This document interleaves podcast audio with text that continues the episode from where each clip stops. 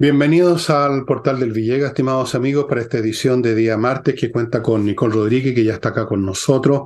Se le ve muy bien, como siempre. Mejor que el, programa pasado, pero vamos bien. Vamos bien. Bueno, em, hay muchas cosas que, que Nicole ha registrado en su bitácora noticiosa y, como de costumbre, seguramente no la vamos a poder dar entera, pero vamos a hacer lo posible. Vamos a partir con con datos, con nuevos estudios de opinión pública de CADEM. Y voy a darle algunas cifras y las vamos a comentar con, Nicole. Em, el 82%, una cifra a propósito del tema de seguridad que vamos a tratar, el 82% de la gente está a favor de que se derriben las guaridas de los narcotraficantes, o sea, apoyan a Carter en esta iniciativa. Que no sé en qué compás quedó después que el fiscal nacional anduvo haciendo algunas observaciones que parecían que iban a cerrar ese camino.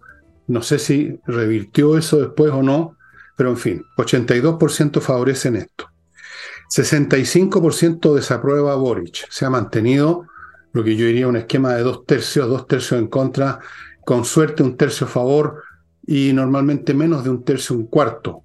El resto es la gente que no opina, que no sabe.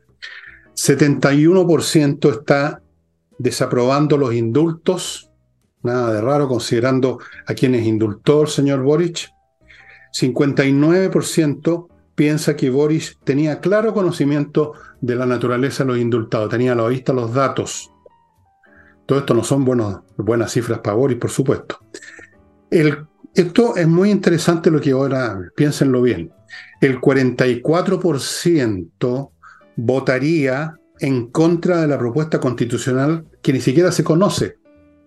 Ni siquiera sabemos quiénes la van a hacer, pero ya hay un 44% que dice no. Me parece un dato muy, muy importante. Eh, hay otras cifras que da Cadem, que seguramente yo no las anoté, pero tal vez las tenga Nicole, que muestran la enorme indiferencia, incluso desconocimiento que tiene la gente sobre este proceso que ya se viene. Pero los que están, digamos, al, día con esto, 44% no quiere nada con nuevas propuestas constitucionales, van a votar en contra, sea lo que sea que se escriba. Bueno, eso dicen ahora, vamos a ver después. Y otra cifra que tengo acá, y termino con mi cifra, el 79%, prácticamente el 84 quintos de la población, quiere que la gente tenga el derecho y la capacidad para elegir dónde quieren depositar sus cotizaciones, en una institución pública estatal o en las actuales AFP. Aquí no hay ninguna cifra, prácticamente, las que yo tengo acá, que favorezca que sea positiva para el gobierno. Sí, efectivamente. Mira, separemos sobre las temáticas que preguntó Caden, el, el presidente Boric, lo relevante que ha estado un poco más bajo incluso del 30% de desaprobación y de eh, y del, perdón, del 65% de, desaprobación y del 30% de aprobación. El punto es que en una semana tuvo una caída de 5 puntos. Eh, es decir, cayó vertiginosamente y cuando se empieza a caer vertiginosamente y no hay control de daños, de algo que vamos a hablar después con respecto al tema de seguridad y el fallecimiento del segundo carabinero en 12 días, eh, se puede seguir cayendo en picada. Y yo creo que en general Boric mantiene una base de apoyo que debe ser el, el, que obtuvo primera vuelta, que son los que se mantienen fieles por una afinidad ideológica, por eh, una afinidad generacional. 20-25%. 20, 25, el 25 un poco generoso, pero por ahí. Por ahí. Eso creo que va a ser la, la, aprobación constante que va a mantener salvo, porque estas cosas son eh, flexibles, van en desarrollo, son evolutivas, salvo que de verdad hubiera un gran cambio en el gobierno y un, un, gran cambio de, giro, no con esto de que las dos almas, que el socialismo democrático, sino que hayan resultados realmente distintos.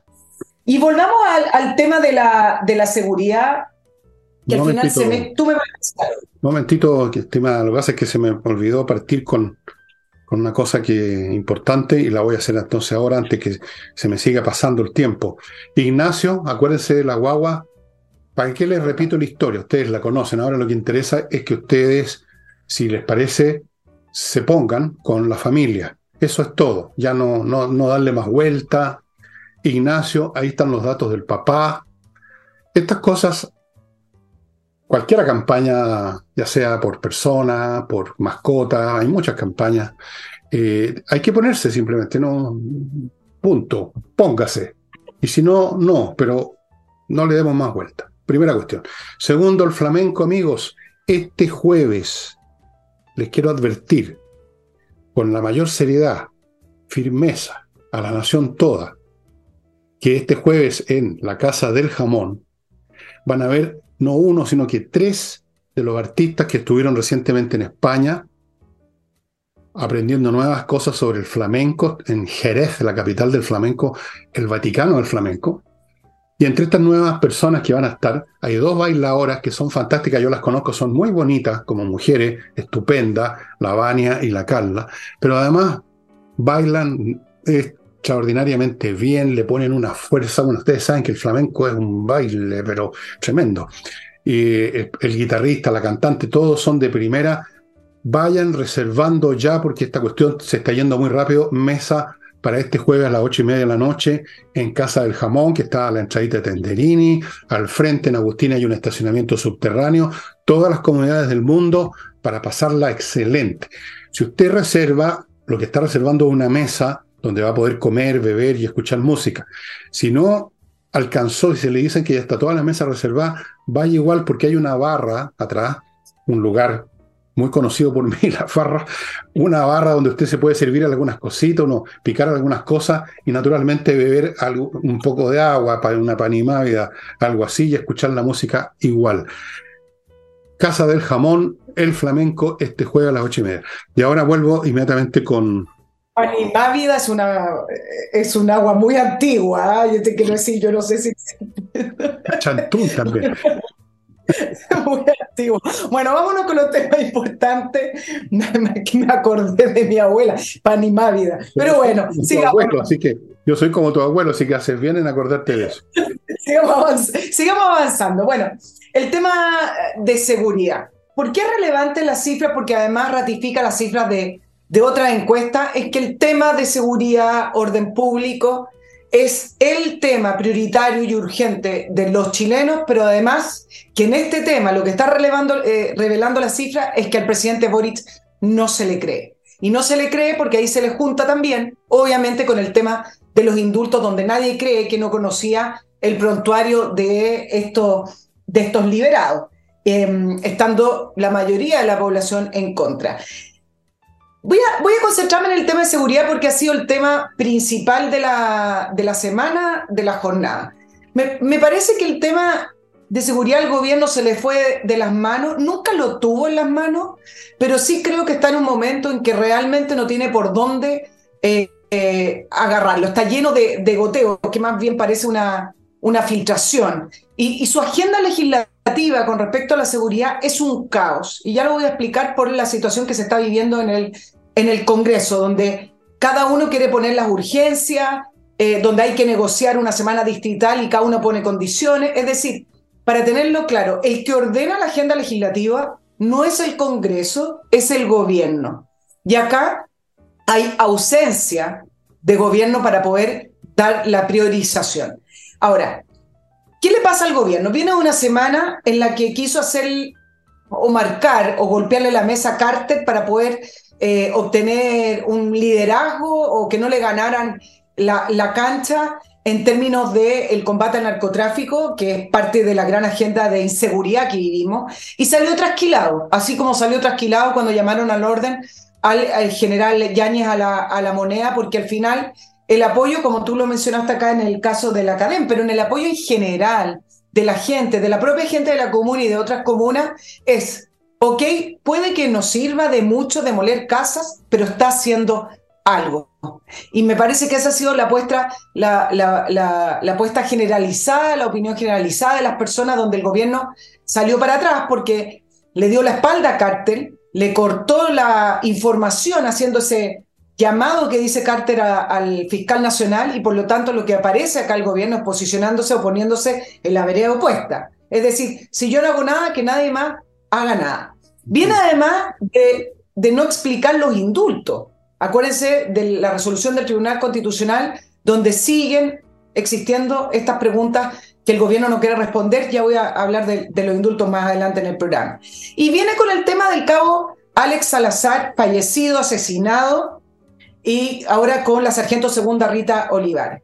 Entonces, partir diciendo un poco lo que tú dijiste ayer para ratificarlo, porque creo que es la opinión generalizada de las personas, que aunque haga un discurso enfático el presidente Boric y la ministra Vallejo, sus palabras de apoyo, quiero ser categórico, no se le cree porque él y el oficialismo son responsables en parte, pero en gran parte, de la situación de inseguridad que vive hoy el país. Obviamente podemos hablar de la debilidad del gobierno de Sebastián Piñera y de otros gobiernos y del Congreso en general y de Chile Vamos, pero ellos con su retórica, con su impulso y con su negación a ciertos proyectos, fueron los que sembraron estos vientos y que hoy están cosechando estas tempestades. Y eso es lo que le está pasando la cuenta.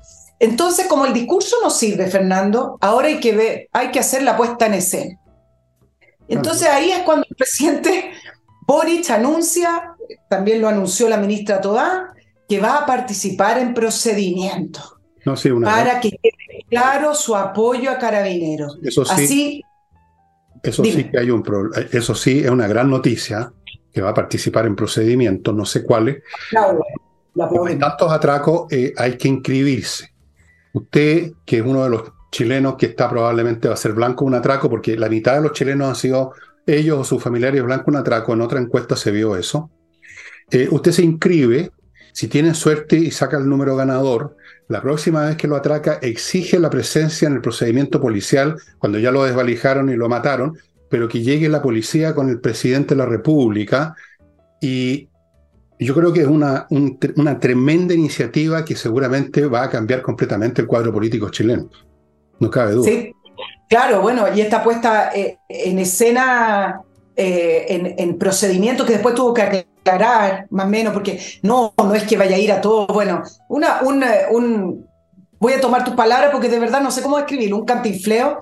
Eh, además, con la puesta en escena, ¿quién te viera y quién te ve? Al lado del general Yáñez, pegado para la foto, en, saludando y darle su condolencia a la familia de, la, de la carabinera asesinada, con la ministra de la Mujer, la misma ministra de la Mujer, Antonio Orellana, que hace unos pocos meses atrás hacía todas esas declaraciones en contra de los carabineros asesinos. Entonces, toda esta puesta en escena para evitar seguir desfondándose, porque esa es la palabra, evitar estas marchas que cada vez toman más vuelo, y yo creo que acá hay un tema que a futuro vamos a tener que tratar, estas marchas nacionales, que cada vez son un poco más masivas en apoyo a carabineros, que el fin de semana llegaron hasta la moneda.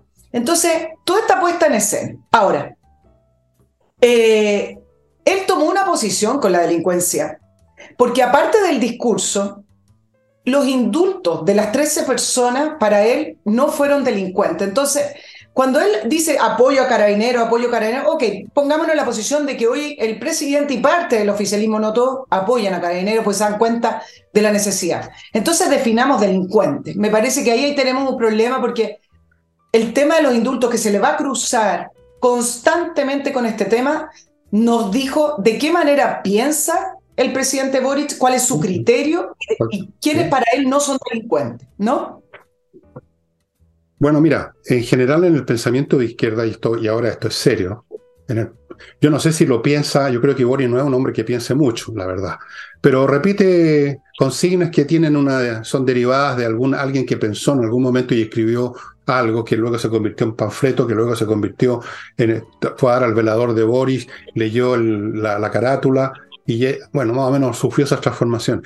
En el pensamiento de izquierda el delito se ve de una manera muy distinta, como lo ves tú, yo y en general los ciudadanos. Se ve como una manera de lucha, como un modo de lucha social un poco distorsionado. Yo les he mostrado aquí varias veces un libro del gran historiador eh, judío británico Eric Hobsbawm que se llama Bandit, Bandidos, donde hace un análisis precisamente de los vasos comunicantes que hay entre lo que en un momento dado se constituye efectivamente en un grupo político-militar y las bandas de delincuentes. Hay una permanente transición que incluso se ve en la literatura con Robin Hood, em, y en muchas otras instancias. Se ve en la guerrilla colombiana que funciona con el narcotráfico. Hay una comunicación. Entonces, para ello el delincuente es una persona que está por medios indirectos luchando contra un sistema injusto. Para ellos el delincuente es una figura completamente distinta como la tú yo, un enemigo de la paz y el orden social, una cucaracha humana capaz de matar por 10 lucas y un sándwich. Ellos los ven como un luchador. Y se le nota en el lenguaje el propio Boric. Acordémonos cuando fue al sur, cuando era, no sé si era ya diputado o era un dirigente estudiantil más entre los miles que hay de su, de su mismo cariz, y se reunió con estos, estos pistoleros que se las dan de grandes, grandes luchadores por la causa mapuche, y habló del territorio liberado. En otras oportunidades hay un, Twitter que se lo sacaron rápido de circulación en que hablaba de la violencia revolucionaria, usando otras palabras. Para él los delincuentes y para la izquierda, y uno lo ve incluso en las cosas que escriben en, la, en, en sus su tesis de, de máster y cosas así, o de para, para sacar títulos, en la gente de las ciencias, llamemos la ciencia humana por darle un nombre, el delincuente no es el delincuente, es un luchador social, es una persona que amerita una postura distinta. Entonces, para Boris y su gobierno es muy difícil, es visceralmente imposible actuar con la fuerza, con la decisión que se requeriría, dado el nivel de delito que tenemos ahora en Chile, que hay que tomar en cuenta también eso, el grado en que ha llegado el delito, la violencia con que se están cometiendo los delitos, las técnicas que se importaron de otros países, especialmente Venezuela. Ante eso se requeriría una policía mucho más fuerte, más o menos al estilo norteamericano, para ser bien franco, militarizada literalmente. Pero en vez de eso, ellos chocan contra estos principios en que en el fondo el delincuente, aunque esté un poco lejos de ello, es un compañero, es alguien que está contra la sociedad, es una víctima de la sociedad, es un combatiente que no se da cuenta que lo es, es un combatiente que está un poquito equivocado en sus métodos, digámoslo. Y entonces uno observa permanentemente las acciones, además incluso de los grupos que de Frentón se definen a sí mismos como como revolucionarios que están permanentemente cometiendo delitos y están conectados con el delito y muchas de sus acciones son delitos químicamente puros. Entonces, ese es el fondo del asunto. Por eso que jamás, jamás va a ir más allá del teatro, que ya es un teatro, una farsa que nadie cree, nadie se ríe, nadie se divierte. Claro, dejemos el teatro de lado y vamos entonces a los temas de fondo, porque algunas personas dirán, bueno, pero si van a acelerar y van a poner urgencia. Entonces preguntémonos, ok. ¿Qué? ¿Qué? Urgencias de proyectos Belén. Entonces yo, el tema que, que, hoy eh, el, el, el, eje de la discusión es ¿qué se necesita? ¿Qué se necesita? Y al final de cuentas lo que se necesita es darle garantía a carabineros que si hay lesionado, que si hay muerto en un procedimiento eh, o para mantener el orden público existe, va a existir la presunción de inocencia, puede que en algún momento efectivamente eh, no, no, no, se actúe bajo protocolo, eh, etcétera, pero eso no es el punto, que haya primero una presunción de inocencia si es que se puede probar lo contrario. Entonces, uno dice, bueno, pero el gobierno también está haciendo cosas, no dijo que iban a probar. Y entonces vamos a las urgencias. Y acá es donde entramos en el meollo, porque finalmente, ¿qué pasó? ¿Ustedes se acuerdan con la muerte de el, cabo Alex Salazar a 12 días que ocurrió lo mismo que ahora con Rita Olivares, que hubo el Congreso, saltó, Chile Vamos saltó? Bueno, yo les voy a contar una pequeña historia muy corta para que ustedes entiendan por qué el gobierno hace esta retórica, pero a la larga, al poder, al poner urgencia a los proyectos que necesita Carabinero, le hace el quite, o sea, le, lo esquiva porque no tiene los votos. Y no tiene los votos no de Chile Vamos, no tiene los votos del oficialismo. La ministra Toa envió hace cinco días, y esto pasó hace poco, un documento de 16 páginas con 92 propuestas a Chile Vamos. Esto es el resultado de lo que quedó de esa famosa mesa transversal por la, por la seguridad. En este documento, que es el resultado de estos seis meses, no incluyó el Estatuto de Protección para las Policías, que incluye eh, defensa jurídica, entre otras cosas, para las instituciones policiales y Fuerzas Armadas. Tampoco marcaba las prioridades ni las urgencias legislativa. En eso estaba el gobierno preocupado antes de que ocurriera el asesinato de Rita Olivares. Entonces, ¿por qué se, se enreda tanto la discusión hoy? Porque Chile Vamos dice, bueno, si están realmente preocupados, pongan urgencia a la ley Naín y a la ley Retamal, que aumenta las penas, que le da mayor atribución a Carabinero, etc. Y yo les quiero contar que la ley Naín y la ley Retamal no tienen urgencia, tampoco tienen respaldo, porque son mociones parlamentarias. Todo el resto de lo que anunció el gobierno se parece, Fernando, a lo que analizamos hace algunos programas atrás con respecto a las urgencias de Ana Uriarte, que son aumentar penas para quienes cometen delitos, que no está mal, pero no, no es la urgencia legislativa de hoy, es decir, rápido trámite para el, rápido trámite para el sicariato, extorsión, secuestro, ley de alma, etc. Y está bien, pero lo primero es que carabineros puedan salir a la calle y hacer uso del monopolio de la fuerza cuando se necesite. ¿No es cierto? Eso, lo, eso, ese es el punto central y, Tú estás diciendo lo que he estado diciendo aquí lo, estás explicando con las leyes, efectivamente. Ahí está una vez más el gobierno enredándose, entrampado en su propia ideología, su propia concepción, que les impide actuar con dureza frente al delito, porque para ellos los delincuentes son vistos de otra manera. Una y otra vez se vuelve a la casilla partida por lo mismo. No pueden salir de esta prisión que tienen dentro de ellos mismos esa prisión derivada de sus concepciones acerca de lo que es bueno o malo, de lo que es delito, lo que no es delito, qué es lo que es un delincuente, etcétera. No pueden escapar de eso, son, son así. Es como pedirle al Papa que deje de creer en Dios, digamos, es una cosa imposible.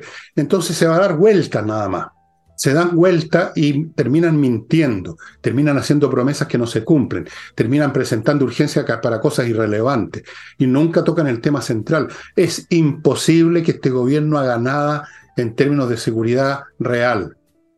La única forma que hubiera aquí acciones reales es que Carabineros y otras instituciones actuaran por su cuenta, independientemente de la voluntad del gobierno, pero eso no parece muy factible en este momento, por lo menos.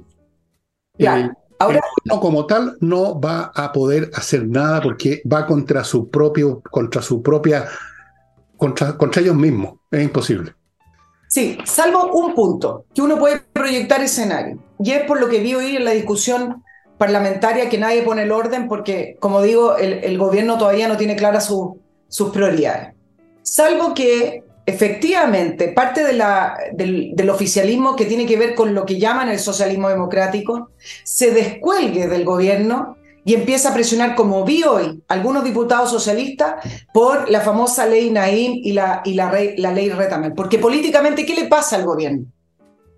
Políticamente lo que le pasa al gobierno es que si estos proyectos que entiendo se van a discutir el miércoles, pero el Chile Vamos decía, no, pues son los primeros, discutámoslo el, martes. Lo que va a pasar en la discusión es que va a volver a mostrar la división al interior del gobierno. Y si se llegara a aprobar de la manera en que quiere Chile Vamos, lo que va a producir es una división más aún en la coalición de gobierno, porque el Partido Socialista y el PPD están apuntando hacia estos proyectos y Convergencia Social, Partido Comunista y todos los otros, evidentemente dicen, sí, si queremos proteger carabineros, pero hay que hacer indicación. Entonces, si lo ponen en tabla, empieza inmediatamente las fricciones en el gobierno y la división aún más profunda de la coalición. Bueno, ahí está otra vez, y siempre por donde lo mires es que llegamos al mismo punto.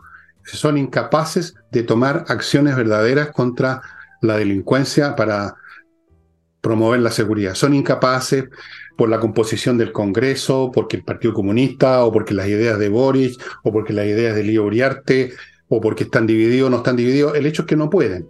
Y ahora lo que yo sí puedo, amigo, es contarles de mi primer bloque, que parto con CAME ERP, software financiero, contable y administrativo para empresas de todos los tipos. Cualquier tipo de empresa, grande, chica, que dedicada a una cosa u otra, puede usar y debiera usar este software, que básicamente sirve para saber si usted está ganando plata o la está perdiendo sin darse cuenta, porque eso ocurre, aunque usted no lo crea, un negocio de repente puede perder por un resquicio que no se ve en el día a día en la caja registradora. Pero hace mucho más este software. Em, factura electrónica, revisión de estado financiero, control de stock físico los productos, procesamiento de las remuneraciones, integración con los bancos, con el servicio de impuesto interno, todo, estimados amigos. Implementación en dos horas nada más, planes desde 12 UF al año. Entrena inglés, la academia que ya saben con profesores de inglés online que le asegura a usted una base de inglés sólida para que crezca si quiere crecer en su conocimiento del inglés o con esa base se las puede batir perfectamente. No olviden además que entreninglés.com mantiene vigente el plan de verano de 24 clases en 397 mil pesos. Cualquier consulta, mande un mail a coordinación arroba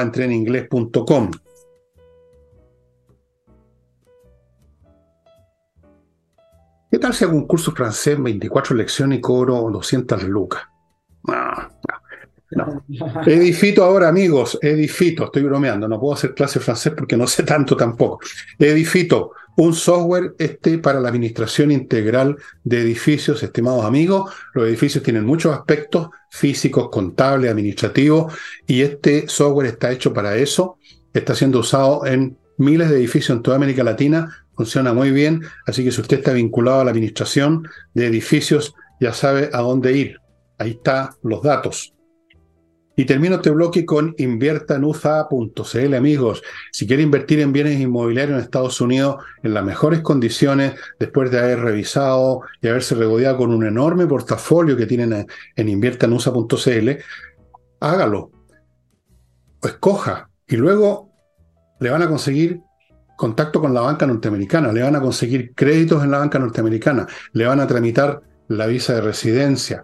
Y muy importante, si llega a tener un problema en el proceso de compra-venta, cualquier clase de problema, con las autoridades norteamericanas, con el vendedor, el problema que sea que emerja, Invierta en USA va a estar con usted y lo va a ayudar a resolverlo. No se van a, no se van a cruzar de brazos, van a estar con usted incluso después de la venta.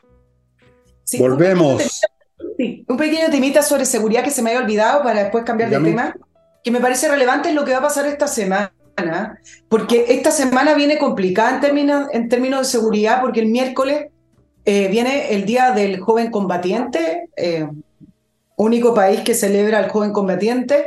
El domingo, te quiero comentar que hay un grupo porque yo no conocía, el domingo, el Día de la Mujer Subversiva y Popular, se celebra o conmemora, no se celebra, porque también acá recuerdan el fallecimiento de, una de ellas.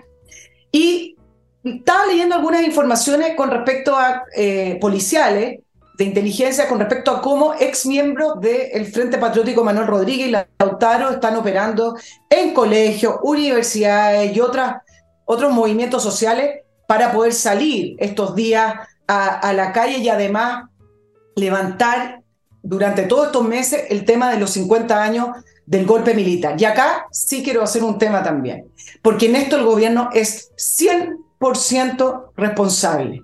El gobierno desde hace un mes que ha ensalzado, repetido, destacado constantemente que se cumplen 50 años del golpe militar y el, y el gobierno sabe, el gobierno sabe que estos son temas que dividen, estos son temas que provocan hacia la violencia, estos son temas que lo único que hacen es polarizar y que le abre las calles para que salgan grupos a protestar por los derechos humanos, por lo que pasó en el golpe. Entonces, lo que ocurra con respecto a estos grupos que además van a empezar a recordar los 50 años del golpe es 100% responsabilidad del gobierno, porque un gobierno que se preocupa de la seguridad y orden público, un gobierno que de verdad quiere dejar la ideología aparte, como ellos dicen hoy, y quieren dejar de polarizar, no hacen el tratamiento que están intentando hacer con los 50 años del golpe. Pero si ellos viven de eso, es una planta que se alimenta de ese veneno del odio, de la eso que llaman movilizaciones, que es vandalismo y violencia, siempre contra blancos aislados, porque aquí prima la cobardía, son cobardes generalmente, se apatotan para atacar a una persona o qué sé yo. Eh, la izquierda vive de eso y este gobierno vive de eso, no tiene otra cosa que hacer. No es capaz de hacer la revolución porque no controla las instituciones, no tiene un apoyo masivo del público, etc. No puede gobernar porque no quiere, porque no sabe. ¿De qué vive entonces? ¿De qué vive si no esta permanente resucitación de cadáveres históricos? ¿Mm? De los impuestos. Los mártires, el, no sé qué cosa, la matanza del, día tanto, el joven combatiente, la mujer subversiva, el joven, puedan inventar el bebé, el bebé revolucionario, lo que sea, viven de eso. Esa es su vida, ese, ese material es el que circula por su sistema circulatorio. Por eso que me da, no sé si risa o desdén cuando veo gente de derecha, políticos de derecha que todavía piensan que es posible hacerle ver a esta gente que hay que, hay que gobernar, que hay que poner a gente que sabe. Si ellos no vinieron a gobernar, ellos vinieron a demoler el, el modelo neoliberal, vinieron a demolerlo. No lo pudieron hacer con la proposición constitucional porque el país les hizo tapa. Ahora van a intentar, por intermedio de estos grupos, yo estaba, yo preví la otra vez que iban a, a fortificarse estos grupos de nuevo, van a volver a tratar de reencender un escenario lo más parecido posible al del año 19. Acuérdense lo que les estoy previendo. Bueno, el gobierno no va a estar contra eso porque vive de eso, vive de esa exaltación histérica, política, vandálica, que llaman movilizaciones. Y viven del recuerdo de su martirologio. Y van a resucitar a Allende. Y van a resucitar a todos los que hay que resucitar. Y van a sacar, van a transportar féretro y van a sacar banderas negras y banderas rojas y van a atacar edificios y personas. Eso es lo que van a hacer. Viven de eso. Ahora, ¿qué va a suceder? Si hay una cosa demasiado brutal, yo le, estoy, le, le pronostico al gobierno que va a ser el equivalente no a pegarse un balazo en el pie, sino que meterse un balazo en la boca. Ojo. Ya, dicho eso, Dicho eso, ¿nos vamos a otro tema? Como usted quiera. Bien, mira, la próxima semana va a entrar en su tercer trámite legislativo las famosas 40 horas. ¿ah? El proyecto, para que ustedes sepan, fue, es una moción de las diputadas comunistas del momento en el año antepasado, Vallejo y Cariola, y fue patrocinado. Venga cuando los ministerios quieren patrocinar mociones a propósito de la ley Naim y Retamal, bueno, fue patrocinado por la ministra del Trabajo, Janet Jara, también del Partido Comunista. La ministra del Trabajo, baja la hora de trabajo. Ah, está bien. Sí. Bueno, sobre esto hay una serie de indicadores negativos, sobre todo cómo puede afectar la economía, la productividad, el valor de los bienes y servicios, el costo laboral al alza, se calcula entre 3 a 15%, etc. Pero lo que me llama más la atención es cómo se ha dado para poder aprobar el tema de las 40 horas una argumentación completamente infantil para justificar este proyecto. Que al final, si uno ve la tabla final del, proyecto, apunta a las empresas, a hacerle más difícil a la industria, a la, al comercio, al mercado en Chile. El argumento, menos horas de trabajo, todos más felices, más horas familiares, más horas de vida y familia, me parece que lo más infantil que se ha escuchado al lado de otras cosas infantiles. No puedo decir en, el último tiempo porque se han escuchado muchas cosas, pero me parece que fue una discusión argumentativa que no corresponde a un parlamento serio. Eh, es tan infantil como, como no sé, como, decir que una persona enferma, un cuerpo enfermo se soluciona poniéndole la televisión para que se entretenga un ratito y así se soluciona. Y nuestro país está enfermo en la productividad. Nosotros no crecemos, Fernando, y la productividad de este país viene bajando hace más de una década. Y sin embargo, contó con la unanimidad de la votación en el Senado. Ni siquiera la discutieron, porque resulta que Chile Vamos, que debería proponer flexibilidad, una, una industria vigorosa, adaptabilidad, así es estos tiempos, menos rigideces. Resulta que en vez de eso aplauden de que la gente va a tener más bienestar, vida familiar y ocio. Mira, el último índice de productividad caímos 3.6 entre 3.4 y 3.6% el año 2022, pero venimos cayendo todos los años.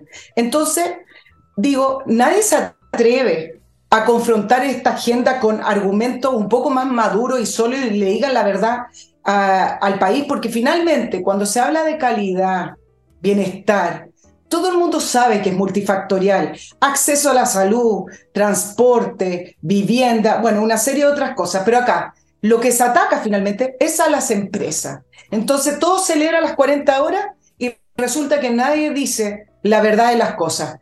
Empleos más caros, empleos estancados, salarios estancados y mayor dificultad, y aquí te quería hacer un, un punto a ti y a nuestros auditores, mayor dificultad para instalar industria en este país. Cuando este presidente y varios otros en realidad, porque esto se ha levantado varias veces en Chile, hablan de el valor agregado. Yo quiero un Chile con valor agregado y suena muy bien y todos lo aplaudimos y todos queremos eso. Bueno, valor agregado es sinónimo de industria, industrialización, no convertirnos en una bodega de importadores y exportadores. Y para industrializarse tenemos que tener las condiciones adecuadas para poner industria.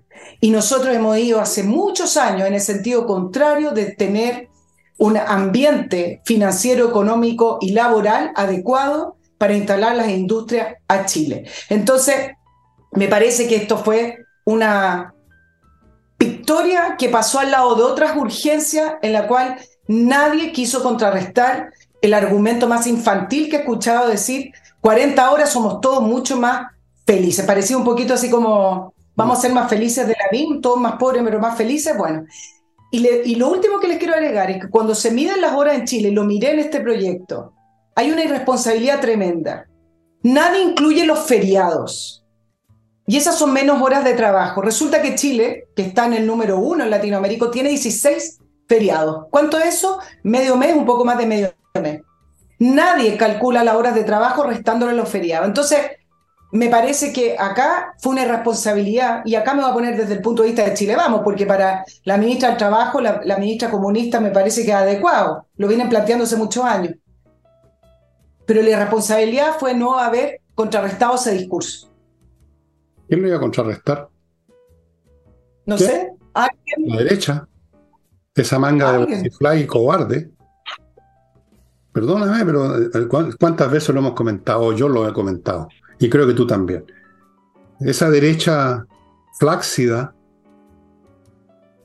ignorante, cobarde, muerta de susto, iban a pararse contra lo que ellos consideran el clamor popular, porque efectivamente la gente apoya esa cuestión. Pues sí, yo, yo vi la, en la, en la también está eso, la gente apoya masivamente.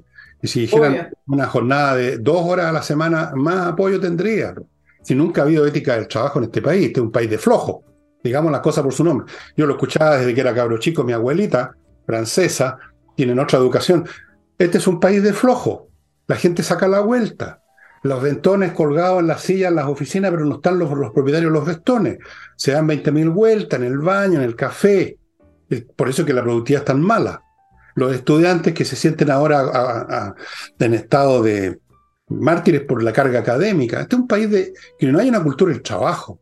Por eso que tenemos tan poca productividad. Entonces, ¿cómo no iban a apoyar una ley que les quita horas de trabajo, que, les, que, disminuye la jornada?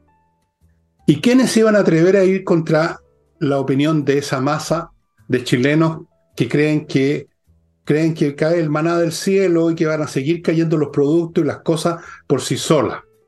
¿Quién se atreve? ¿Y quién es capaz de dar un argumento? Inteligente de esa manga de bolsifly que son los de la derecha. Y los incluyo prácticamente a todos. Y se los digo en la cara. Ustedes son las personas más mediocres de la derecha que he conocido en mi vida. Yo alcancé a conocer gente inteligente de la derecha. ¿Para qué voy a dar los nombres? Los, que, los senadores, diputados, gente de los años 50, 60, 70.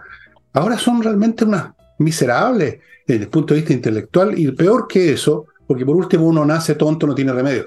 Son cobardes. Eso hay una responsabilidad moral en la cobardía. Depende un poco de uno. O sea, vencer el temor. El temor a que lo pifien, el temor a que lo funen, el temor a la gente, el temor a que le griten en, la, en las galerías del Congreso. No se atreven, pues. Y tampoco tienen argumento. Entonces, yo voy a volver al punto que he hecho ya varias veces. Hemos llegado en este país en muchas cosas a tal nivel de problemas y con tal nivel de penquería de los que están en la clase política que no veo ninguna solución normal. Eso nomás digo y ahora paso a mi próximo bloque. Acuérdame después, sí, es verdad. Acuérdame después del bloque decirte un, dos datitos que me parecen. No, por eso no más. No, ah, bueno. Estoy recortando yo usted las cosas. Amigos Edisur, una editorial chilena que les ofrece ahora una novedad, que son estos libros libros que se imprimen por demanda. Este libro, por ejemplo, usted no lo encuentra en ninguna librería. Están agotadas estas ediciones de historias de, Sherlock Holmes, el detective de Sir Arthur Conan Doyle, este detective medio, medio pitucón y medio arrogantón, pero súper inteligente.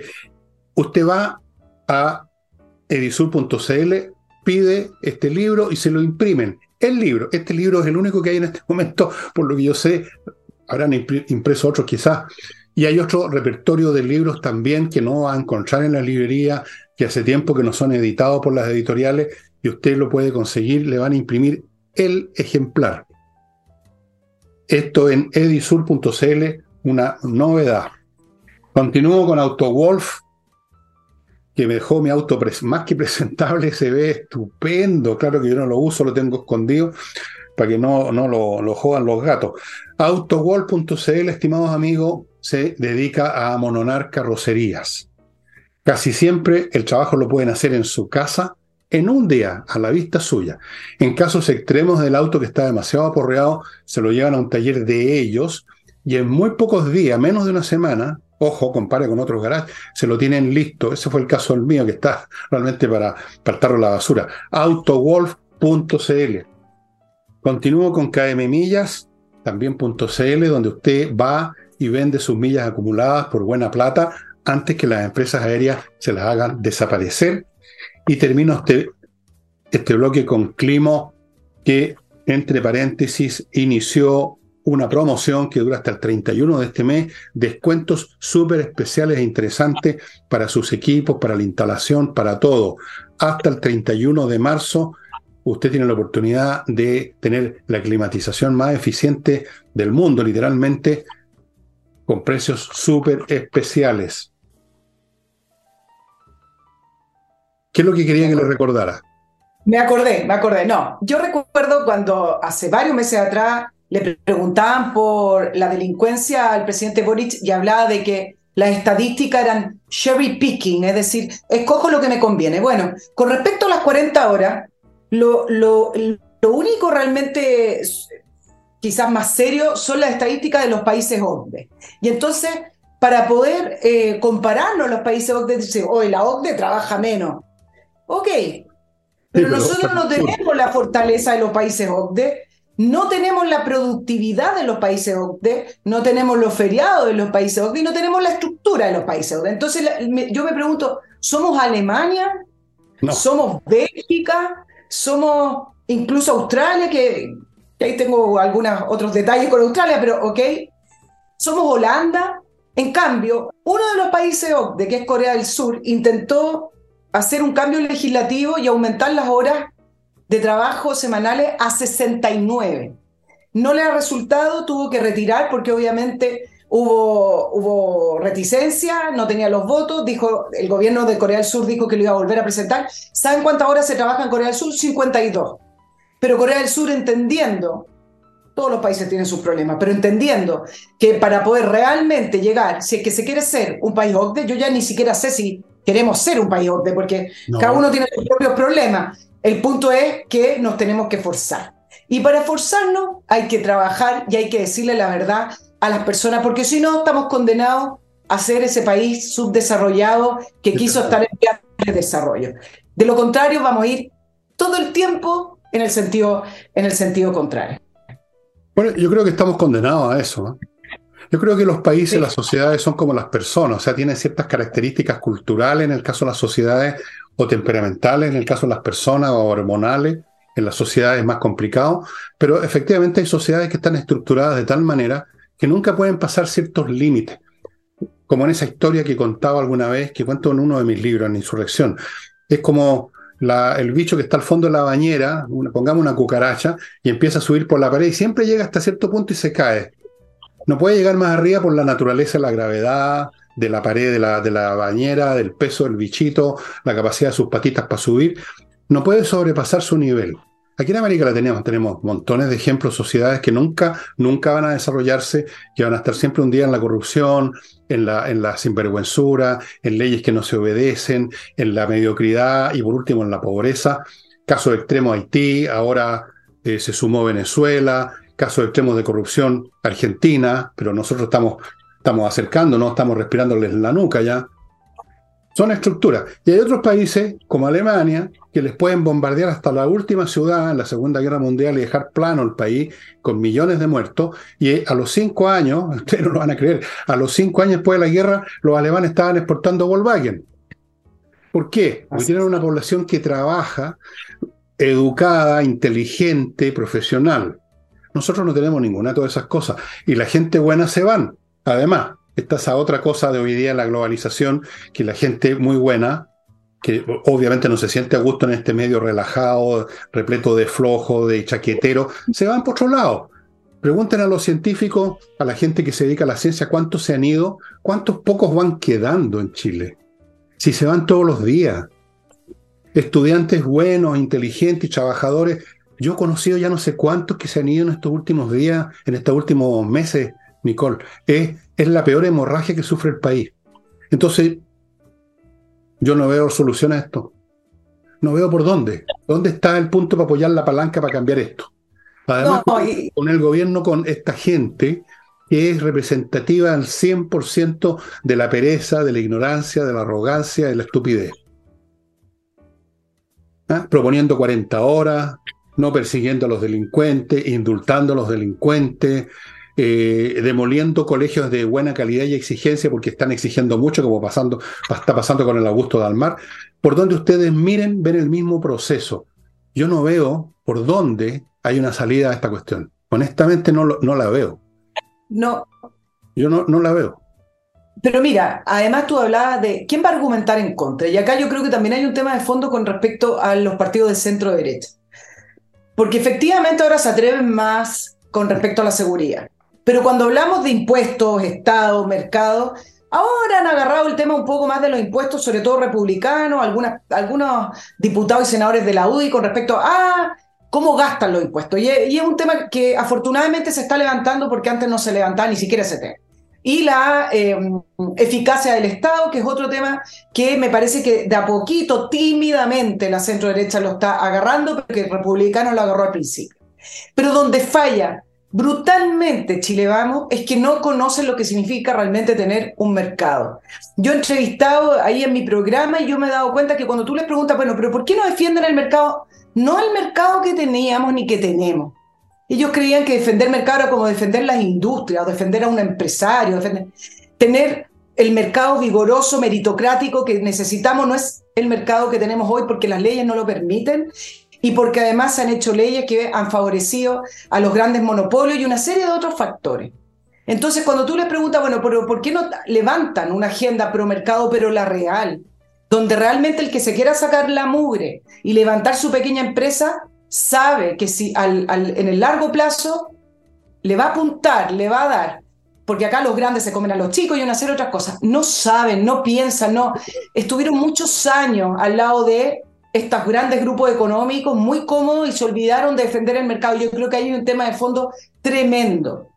Bueno, eso es una herencia de lo que ha sido siempre nuestra estructura de clase y económica. O sea, es una, es una clase alta, eh, más bien de rentista que empresarial.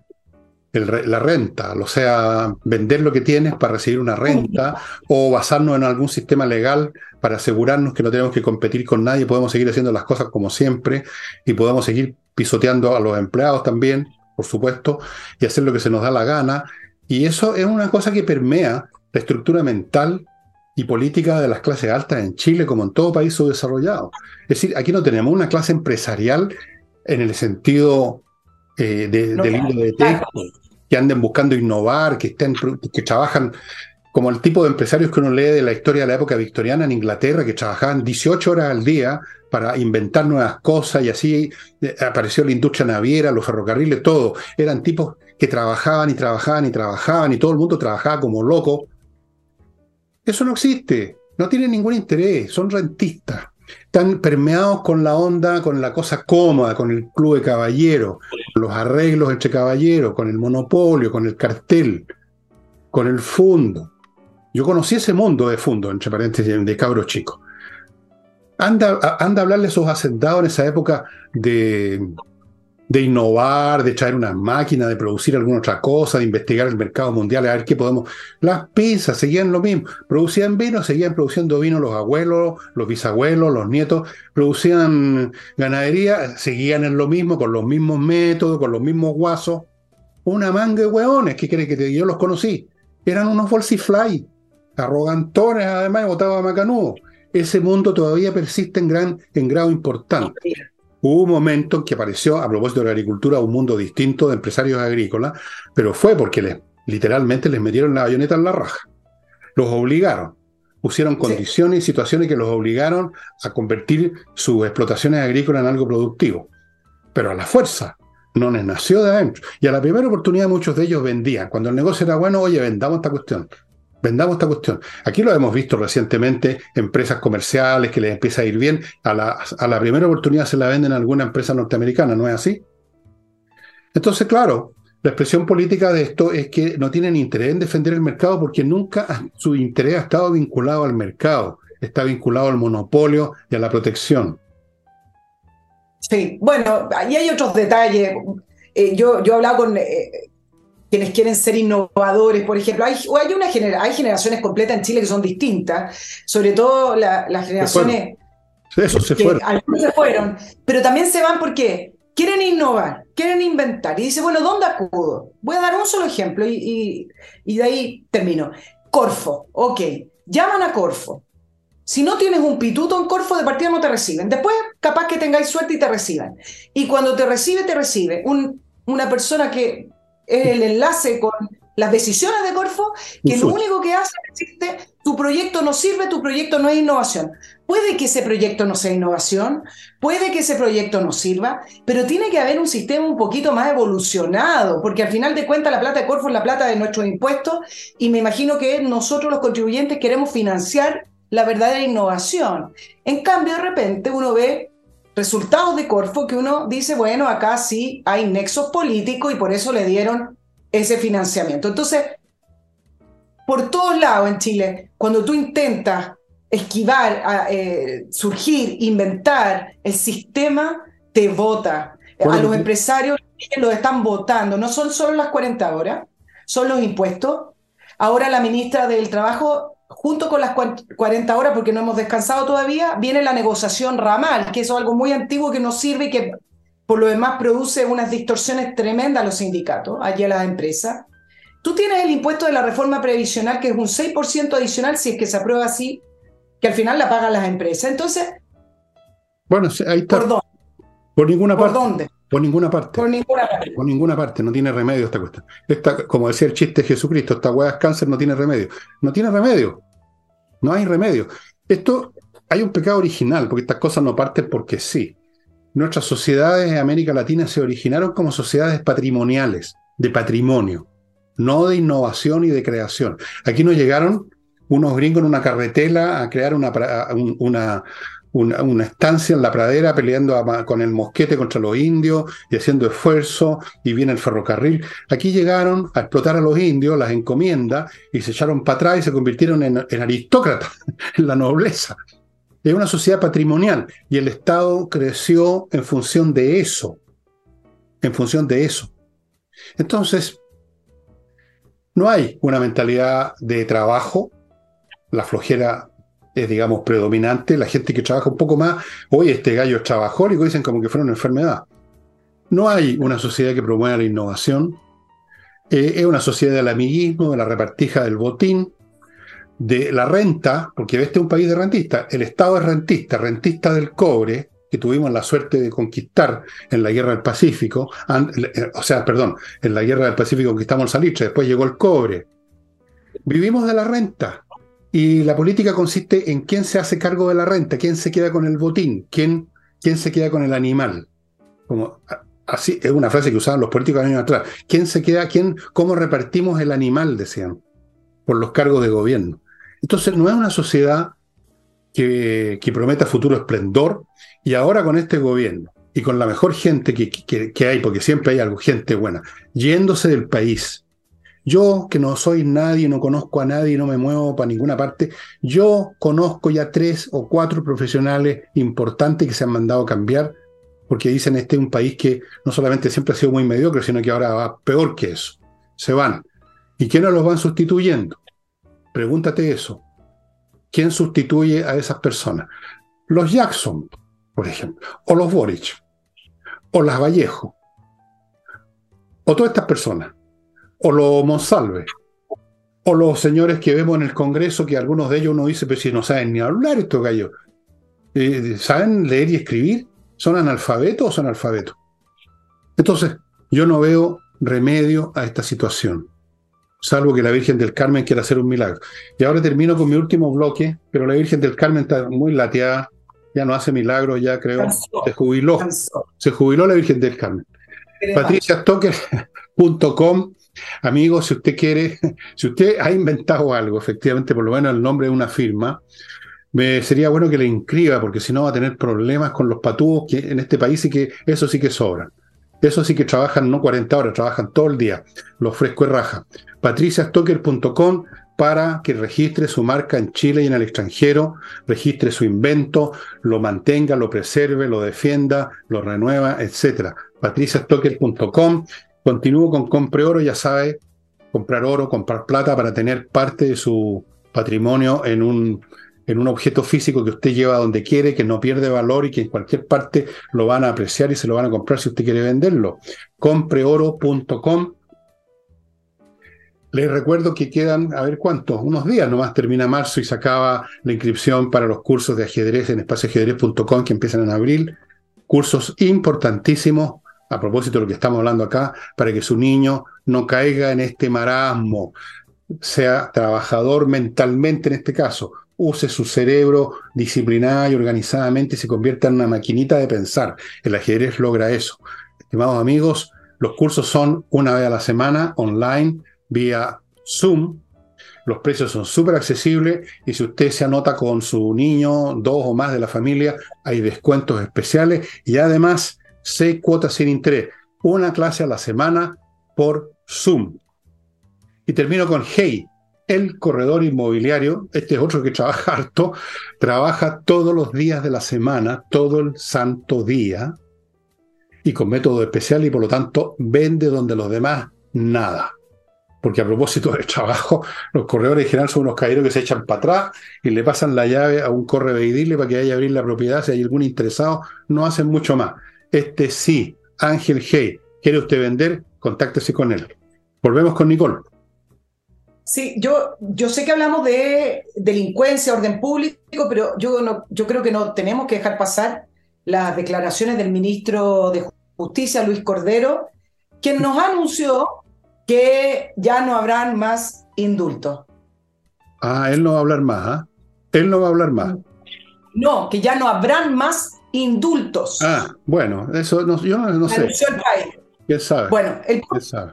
El, punto que creo que me parece relevante son las explicaciones que dio el, ministro Cordero, que es, parte del control de daño de, la, de, la, moneda, porque quiso sacar rápidamente algo que se venía publicando hace varios días, que tenía que ver con la solicitud de un nuevo eh, indulto, también de una persona que está eh, procesada, detenida y eh, tras la reja a propósito de, el, eh, de octubre del año 2019. Y entonces quiso sacar luego esto y dijo, no habrá más indulto y ese, ese indulto fue rechazado. Pero los argumentos terminan siendo confusos con respecto a lo que pasó con los otros tres indultados. Mira lo que dice Fernando. Y esto hoy día no, no fue noticia de primera plana, etcétera, porque como están con el tema eh, de la agenda más grande, pero me parece tremendamente relevante este enredo. Mira, explica que la decisión de rechazar este indulto responde a criterios de política que me indicó directamente el presidente. Ok. Entonces, el criterio anterior, tenemos que entenderlo, también fue propio de criterios directos del presidente, a criterios políticos. Después, y acá se enreda más aún el ministro de Justicia, dice que los indultos asociados al estallido social tenían un contexto, un momento. Ese contexto, ese momento no es el que está vigente. ¿Cuál momento y cuál contexto es lo que nos tenemos que preguntar el de utilizar la violencia para fines políticos, el de votar un gobierno, el de imponer ideas por la fuerza. ese, es el, es el contexto porque no lo explicó. Eso es. Ese es el contexto del gobierno. Pero si lo han dicho tanto, la violencia revolucionaria, el estallido social, las demandas, la gente no daba más, salieron a reclamar. Eso es, pues. Y ya como dijimos al principio, ellos no ven a los delincuentes como nosotros. Ellos los ven como luchadores sociales, en un grado mayor o menor. Si tú cometes una, un, acto vandálico en el día en que están otros cometiendo actos vandálicos y por lo tanto hablan de estallido social, entonces de frente eres un luchador social. Si lo cometes un poco después, como parece ser este caso, bueno, todavía eres un luchador social, pero no tanto, así que no te vamos a dar indulto, weón. Porque te, te, más la cueva. Hiciste tu vandalismo unos meses después o unos años después del, del, momento en que estaba todo permitido, en que estaba abierta la temporada de vandalismo. Así que a ti no hay indulto para ti. Pero básicamente es una cuestión política. Para ellos el delincuente es un luchador social. Incluso el que te roba una gallina, el que te, el que te mete un balazo, el que te pega un portonazo es un luchador social. Y le das el más mínimo pretexto y lo van a indultar porque es un luchador social. Y si no lo indultan en este momento a otros más, es simplemente para no perder más eh, credibilidad con el público, o sea, a la fuerza. Pero ellos no han cambiado sus convicciones. No, él tuvo mala suerte porque le tocó justo en el momento de, Además, la polémica del indulto. Fue muy mal momento pedir el indulto ahora, lo debería pedir en un año más, quizás se lo dan, pero el, el, ministro de Justicia, además, que vino, se supone, a ordenar el Ministerio de Justicia, a poder hacer declaraciones concretas, porque él además es una persona que es académico, es abogado, reconocido supuestamente, al final lo que hace es enredar más, porque mira, mira los antecedentes y digo, bueno, entiendo. Que el, tercera, e, exactamente, el ministro de Justicia se convirtió en. Todos los que entran se van convirtiendo en cantinfleo. Mira, analicé además el resto del antecedente y no se daban las situaciones excepcionales que permiten el indulto. Situaciones excepcionales cuando, por ejemplo, en el caso de Mateluna, no se le podía indultar porque ya había sido indultado. Y luego dice que tienen que ser personas que pueden optar a beneficios eh, en la medida que cumplan normas penitenciarias, cuando el resto de los indultados contaban todos con informes, por lo menos los siete que se revisó en, el Tribunal Constitucional, contaban con informe negativo de Gendarmería. Y entonces el ministro vuelve a hablar de que acá quiero ser tajante y es que es, eh, los temas de los indultos ahora en el pasado responden a criterios políticas públicas dirigidas por el presidente. Es decir, antes el ministro de Justicia, cuando estaba el requerimiento en el Tribunal Constitucional, quiso posicionar el tema, dejarlo, relevarlo a un tema jurídico constitucional. El Tribunal Constitucional no dio pie para poder analizar los indultados, dijeron que estaban en orden, constitucionalmente hablando, y resulta que ahora vuelve a abrir la caja y dice, no, esto no tiene que ver con nada más que con criterios de política dirigidos por el presidente. Esto no fue más polémica hoy porque hay otros temas más relevantes. Asesinaron una carabinera, pero me parece que acá al final el ministro Cordero lo que hace es ponerle un salvavidas de plomo de nuevo al presidente. Bueno, son todos bastante pencas, pues además son, son, digamos, hay un solo cantinflas que era genial, que era Mario Moreno. Estos otros son, son copias al carbónico, digamos, son de pacotilla. Entonces, este Cordero de Dios que vino a borrar los pecados del mundo, en este caso vino a borrar los pecados de la moneda, eh, no es distinto, es un, es un Tony jurídico, si esa es la verdad, me lo han dicho gente que conozco de ese mundo. Eh, un personaje de estos que consiguieron una bequita por ahí, por allá, entonces se compraron unos cuantos títulos y llegan con doctorados y másteres en cualquier cosa, pero eso no significa nada. Y, está de sirviente de lacayo de la presidencia para lavar los pecados jurídicos del presidente y como no lo puede hacer conforme a la lógica y a la razón, lo hace cantinfleando.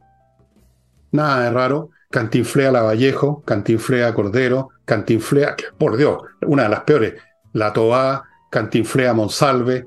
¿Quién? Bueno, cantinflea Boric. ¿Quién no cantinflea, dime tú? Cantinflea las Siches, ¿Se acuerdan? Jackson es otro cantinfla, pero es, más, es, un cantinfla pesado, además, votado a Macanú. Entonces son todos cantinflas. Los cantinflas llegaron ya y llegaron bailando el ricachá y están manejando la embarcación, la nave de los locos se convirtió el país Y esto no tiene remedio, vuelvo a repetir, esto no es chacota, nos estamos hundiendo con ellos. El problema es que son no solo malos, malos marineros, sino que se están hundiendo con nosotros. O sea, estamos en ese barco que se está hundiendo. Y los que se fueron en botecitos a otros países, bueno, así es. Oye, em, hemos llegado al final del programa, estimado amigo. Sí. ¿A ustedes les parecerá a veces que yo personalmente, es más ponderada, Nicole, exagero y le pongo mucho color? Pero yo ni exagero ni le pongo color. Al lado de la realidad, yo soy, pero en blanco y negro, literalmente, fome. La realidad es peor de lo que yo la estoy pintando. Y sería todo por hoy. Nos vemos de nuevo con Nicole. Ustedes la ven de nuevo el próximo jueves. Jueves. y el miércoles estoy con, con, la entrevista de Nicole Rodríguez. Ah, sí. ¿A quién entrevistas ahora? Está en veremos. Está en veremos. Pero ¿cuál tienes ahora?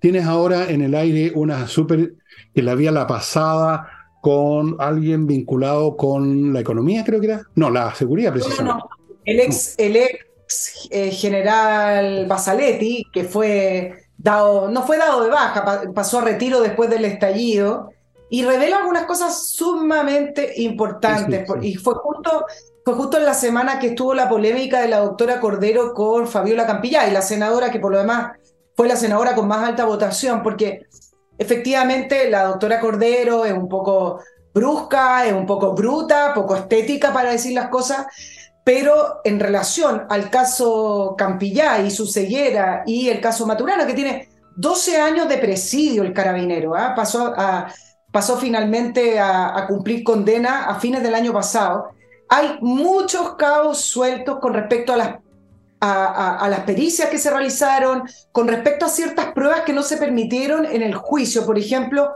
una, no me acuerdo si eran dos o una piedra que supuestamente por algunos peritos se había entendido que eso le había provocado la ceguera en un ojo a Fabiola Campillay y no el chorro de agua. Eh, entonces hubo varias situaciones que al final lo único que uno saca la conclusión es que eh, Maturana, el carabinero Maturana estaba condenado antes del proceso judicial, porque era una condena política y fue un juicio político. Em, y fue justo en la semana de, la polémica que la doctora Cordero dijo que Fabiola Campillay puede ver por un ojo que no me parece tampoco tan grave, eh, si es que efectivamente ella lo tiene que demostrar, ¿no? Eh, no, pero eh, no, pues está, ahí estás tú rompiendo los protocolos del martirologio. No, pues. Es que eso de ir al médico y que te vean el ojo. No, pues esto cosa es como, como que le dijeras a la Virgen del Carmen que tiene que ir a hacerse un examen al ginecólogo. No, son cosas que no corresponden. Son, son universos que no corresponden. Ya, estimados amigos, sería todo y nos estamos viendo uno de estos días.